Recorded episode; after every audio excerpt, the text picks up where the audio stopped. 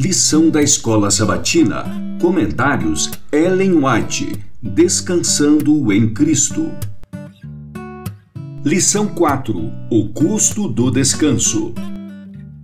Sábado 17 de julho. É impossível estimar totalmente a amplitude da obra que o Senhor há de efetuar mediante os vasos por ele designados na execução de seu pensamento e propósito. O Espírito Santo nunca se revela em tal desordem barulhenta. Isso é uma invenção de Satanás para encobrir seus engenhosos métodos para anular o efeito da pura, sincera, elevadora, enobrecedora e santificante verdade para este tempo.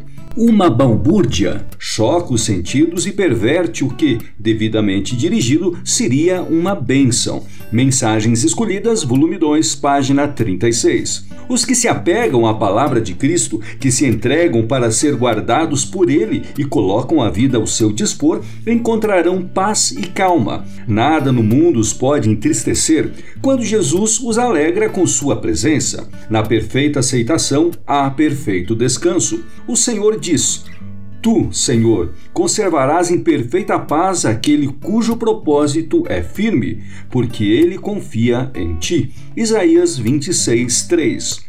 Nossa vida pode parecer um emaranhado, mas ao confiarmos no sábio obreiro mestre, ele trará o padrão de vida e caráter que o glorifique. E esse caráter que expressa a glória, ou seja, o caráter de Cristo, será aceito no paraíso de Deus. Uma geração renovada andará com ele de vestes brancas, pois é digna disso. O desejado de todas as nações, página 331. A tentação o apanha quando está cansado ou perplexo, quando, porém, aparecem os primeiros sintomas e o inimigo atuar a fim de fazê-lo resmungar e murmurar, olhe para Jesus, confie em seu Salvador. Essa é a única cura para essa doença espiritual. Se permitir que sua mente se concentre nessas coisas, o inimigo providenciará para que esteja sempre ocupado. Coloque sua lente de aumento diante de seus olhos e as casas de cupim de dificuldades se assemelham a montanhas. Você precisa compreender a maneira de descansar em Deus. Um coração sábio, moldado pelo Espírito Santo, eis o privilégio que lhe é dado ter, e esse é o fundamento de toda verdadeira felicidade.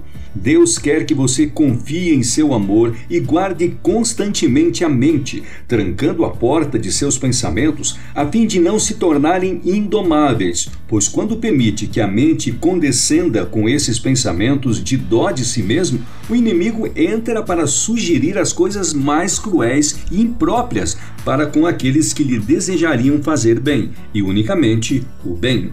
Dê ouvidos a Jesus, siga seu conselho e não se extraviará do sábio e poderoso conselheiro, o único guia fiel, o único que lhe pode dar a paz, a felicidade e a plenitude da alegria. Seja o que for que os outros pensem de nós, ou nos possam fazer, isso não precisa perturbar a unidade com Cristo, esse companheirismo com o Espírito. Você sabe que não nos é possível encontrar descanso fora de Cristo. Filhos e Filhas de Deus, 18 de outubro, página 298.